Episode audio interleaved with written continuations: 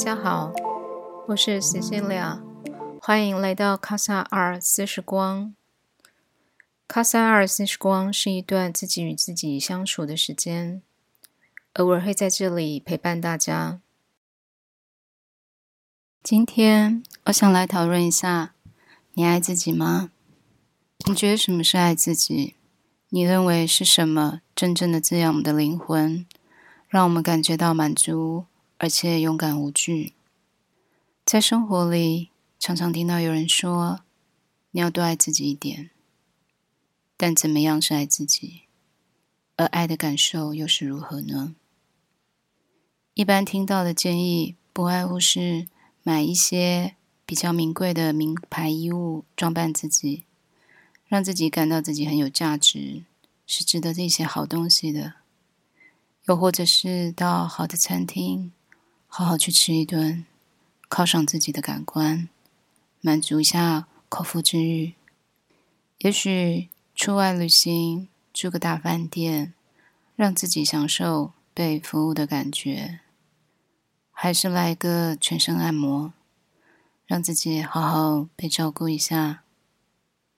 这些确实能让你在紧凑的生活里得到一些放松跟满足。代价是必须花一点钱，除非你本身就有取之不尽、用之不竭的钱，否则为了保持这样的的休闲，可能又必须再去做自己觉得很累或者没那么情愿的工作。我甚至听过有人为了让自己可以过上他想要的生活来滋养自己，不惜用借钱的方式。而他的理由是，某位心灵老师告诉他要爱自己，让自己丰盛，才会让一切都好起来。我也曾经试过这些方法，我承认确实有时候是必要的，让自己好好的被照顾。但不知道为什么这些事情能够维持的开心时间都很短暂。在我身上，也没有产生很强烈的被爱的感觉。事实上，为了要能够负担这一些所产生的体力、精神以及经济上的压力，反而让我觉得还蛮烦心的。之后，我慢慢理解到，对我来说，滋养是一种支持，一种空间。这样我的事物需要带有一种无我的特质，一种以你为重的温柔。就是这件事本身不会产生太大的负荷感，也不需要我特别的去配合。它是一个非常温柔却细致的存在，如此才能完全以我为主，听见我心里的声音，照顾我的需求。我发现。就算是自己对自己的支持，也是如此的。需要对自己不带评价，只有看见跟接纳。这并不容易，其实是一件需要学习的事情。偶尔有一次，在朋友的陪伴里，体验到了一种空的温柔。当时我感觉到疲惫不堪、焦虑、烦躁。无法执行任何事情，而他只是来陪伴我，静静的听我说，让我梳理自己，进而看见自己的想法。也许有一两句的提问，我就从中清晰了起来，好像又回到自己最真实的内在，重拾了自己的力量。而我在后来的经验里，学会空间。其实是一件非常重要的事。有空间，才有转换，才有流动，有想象跟创造。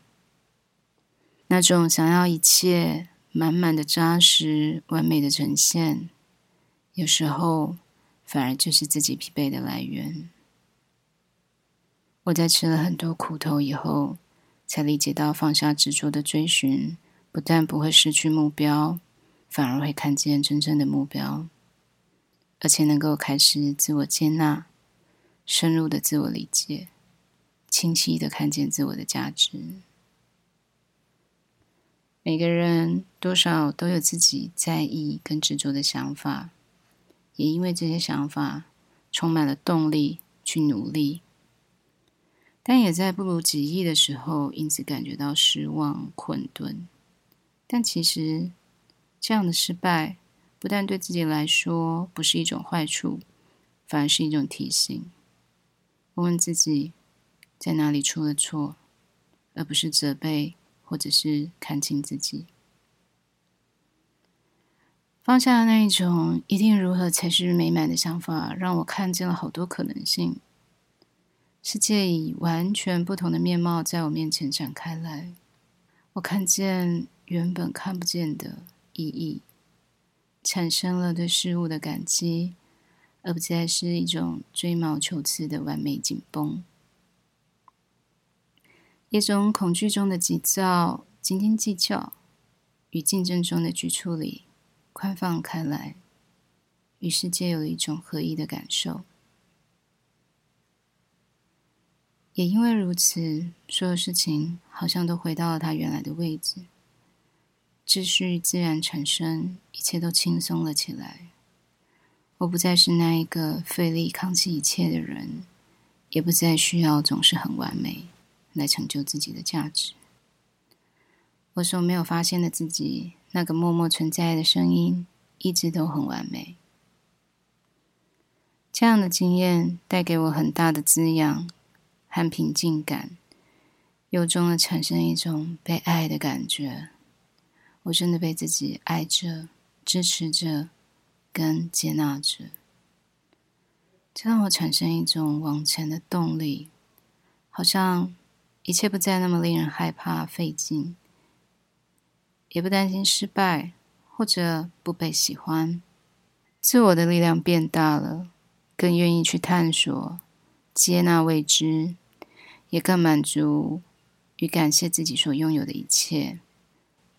对自己曾经的付出感觉到骄傲，从内在的肯定、自我价值，我感觉到自己深深的被爱着。